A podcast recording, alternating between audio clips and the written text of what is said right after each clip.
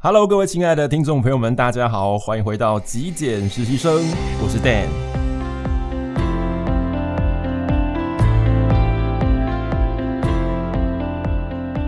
今天的节目呢，我想要用断舍离的概念哦，来跟大家聊聊减肥的议题啊，减重的这个话题。那我想现在因为呃资讯的发达，所以每一个人呢，其实或多或少呢，对于减重的这个概念呢，都会比过去好很多，所以都会知道说，其实减脂哦，减脂肪呢才是重点。那么我个人呢，要跟各位再做一个小小的补充哦，我觉得减肥呢，其实是一个假议题。为什么呢？因为其实是跟我们的生活习惯有关系。因为如果呢，我们没有从生活习惯着手的话呢，就很容易造成。我们不断的在减肥哦，常常就会形成呢减肥，然后复胖，复胖后再减肥，减肥后再复胖，就会成为一种呃好像逃不掉的一种轮回，一种循环哈、哦。所以我今天就要用断舍离这个概念呢，来带入到所谓的减重的这个话题哦，让我们可以呃养成一种生活习惯，然后就可以脱离摆脱这种呃减肥的恶性循环。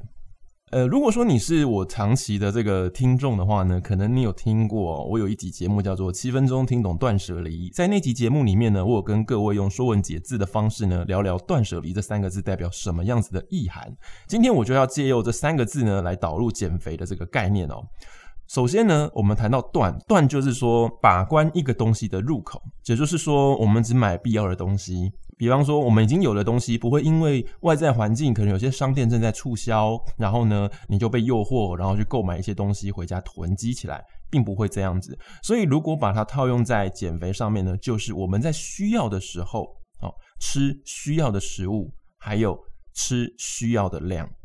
这个都是一个必须的概念哦。断它就是将我们必须的东西买进来，不必须的东西呢就隔绝在我们之外。所以对于饮食也是这样子，包括像太油的、太甜的，哦，呃，或者是说，其实你已经吃饱了。不需要再吃了有的时候我们去吃 buffet 吃到饱，常常就想要吃回本啊，比较划算，所以你可能就会在很饱的时候呢，硬是把食物再塞进你的身体里头。其实想想啊，那个时候就已经不是在享受大餐，不是在享受美食了，好像是有一种呃很害怕呃饥荒哈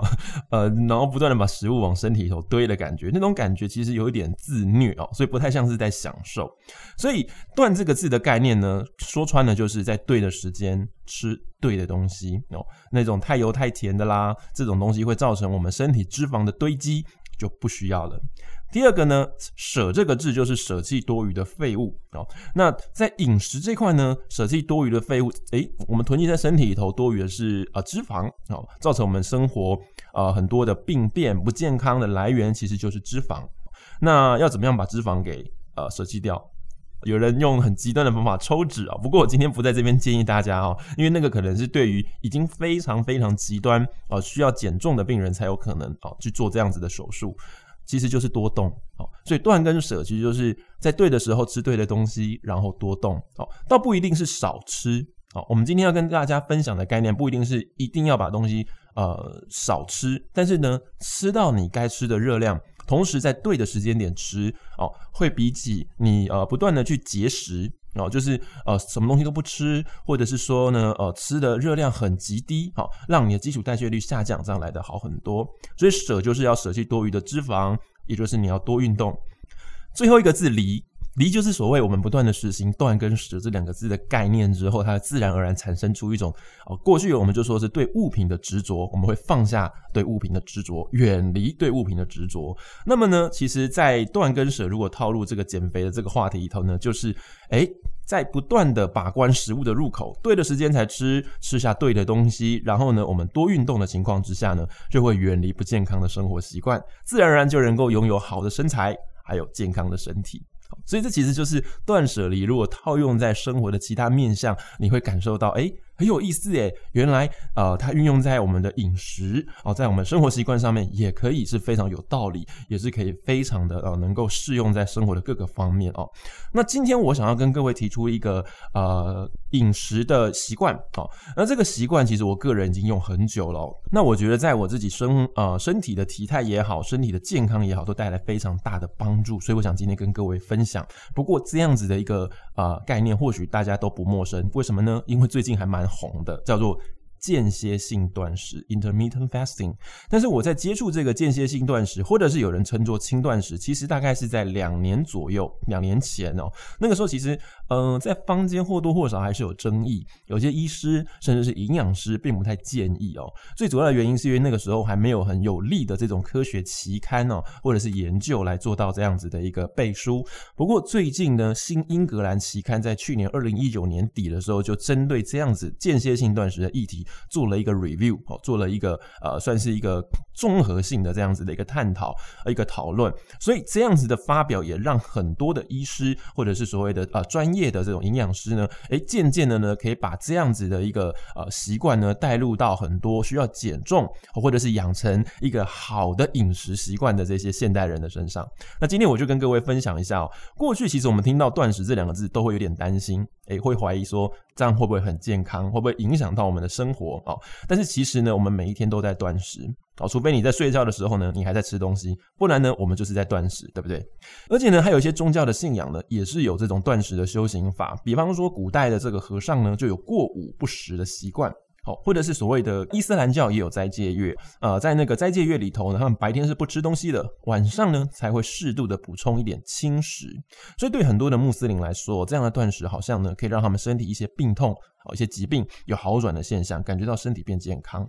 如果我们再把时间拉得更远一点点，回到这个远古时期哦，诶，我们好像在当猎人的时候也是有一餐没一餐的，没有猎到食物，有的时候就没办法吃哦。所以这种状况下，其实也是一种断食。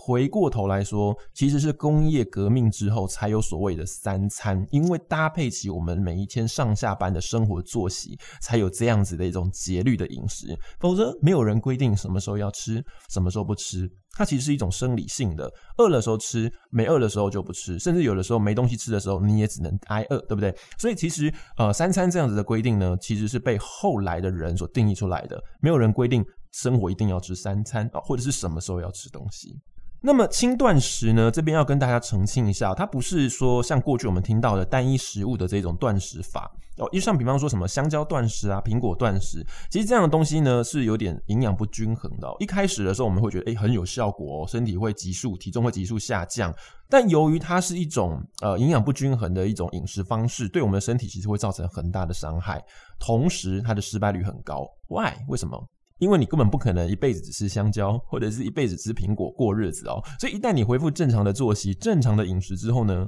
就会复胖了。所以最重要的轻断食要给我们的概念，其实不是要把减重当做是最主要的目标，反过来呢是要改变我们的生活作息。要养成一种新的生活饮食模式，OK？那接下来呢，我就要跟大家分享两种我自己呃有试过也还蛮喜欢的轻断食法，也是比较 popular、比较流行的断食法。第一个叫做一六八断食，哦，就是呃常常听到十六比八的断食法。顾名思义，就是在一天当中呢，我们集中在八个小时把东西哦，把你一天必须的热量呢都吃完哦。那么另外十六个小时呢是不吃东西的，是禁食的状态。禁是禁止的禁哦，是禁食的状态。那么其实这样的断食方法蛮符合现代人的生活作息哦，因为我们很多人可能都有吃早午餐的习惯，也就是说呢，我们早餐晚一点吃，然后呢晚餐早一点吃，睡前也不要吃宵夜。像我个人就是早上十一点的时候会开始我的第一餐。啊，晚上七点以前就把最后一餐给吃完了，那么呃听起来就没有那么的困难哦。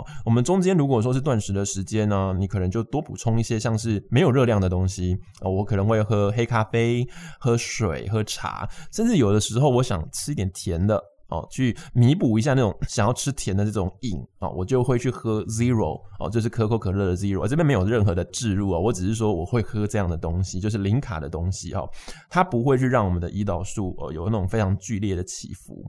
那么另外一种断食法就是五比二的断食法，也就是我们把一个星期当作是一个单位，我们选择不连续的两天进行轻断食。啊，那么其余五天呢，可以正常的吃东西。不过呢，在断食的这两天哦，不是呃所谓的完全不吃哦，它是低热量的饮食。女生呢建议不要超过五百卡，那男性呢不要超过六百大卡哦。那么其余这五天呢，我们正常吃的时候啊，也不是要我们大家疯狂吃哦，我指的是正常吃，不是说诶因为前几天断食，所以这两天就来弥补一下，我想要补偿一下自己断食的这种痛苦哦，所以就狂吃。也是要控制在我们正常摄取的能量热量范围内，才不会导致其实你断了半天也都没有减到肥哦，因为都补回来了。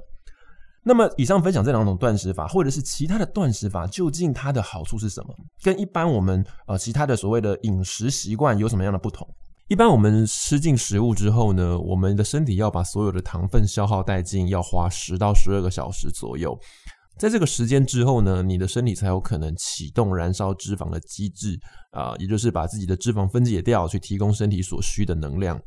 那么，如果你在这个时间之内，也就是说你还没达到十到十二个小时，你就继续吃东西了，那么你就没有办法拿自己的脂肪来分解，提供热量。也就是说，你其实很难真正的去消耗掉你自己本身的脂肪。那同时，如果你又摄取过多的热量，这些热量呢，最后也会转成脂肪囤积在你的身体里头，你就会越来越胖了。所以断食呢，就是让身体有更长的时间去利用自己的脂肪，达到减脂的作用。同时，在断食的过程中，也会促进生长激素的分泌哦，它可以保护我们的肌肉，不要让我们的肌肉过度的流失。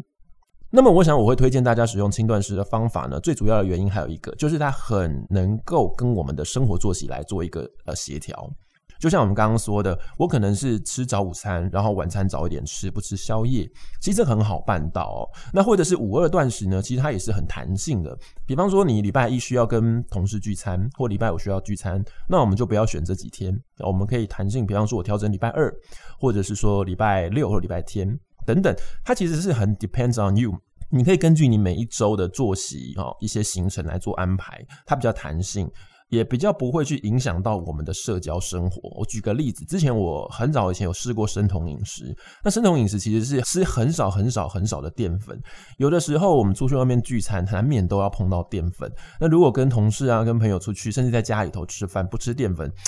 真的有的时候会让人家觉得很不合群，对我个人来说，所以它很难维持。那其实轻断食它就没有要你说一定百分之百，或者是说一定要吃多少的淀粉这样子，你还是可以吃。有时候我可能会吃麦当劳。哦，可能不是很健康，但是我就觉得这是一种对生活上面的一种享受哦，或者是有的时候我会吃大餐，哦，甚至是我可能会吃蛋糕，我自己蛮喜欢吃蛋糕的，所以呃，我只要把握住我在对的时间内，哦，在这段时间的区间进食的可以吃东西的这个时段这个窗口内的，把东西吃完，但是热量不要超过太多，其实久而久之你会发现你的身体呢还是会有达到减脂的作用，但是我还是要提醒各位了哈，我们刚刚说的断呢就是要吃。呃，对的东西，也就是说太油太甜的哦，不健康的这种加工食品还是少碰哦。那当然，糖这种东西，它在身体里头最终呢，它如果太多了，它会以脂肪的形式囤积起来。所以当然，如果淀粉你可以控制，用一个低碳的饮食，其实也是不错的。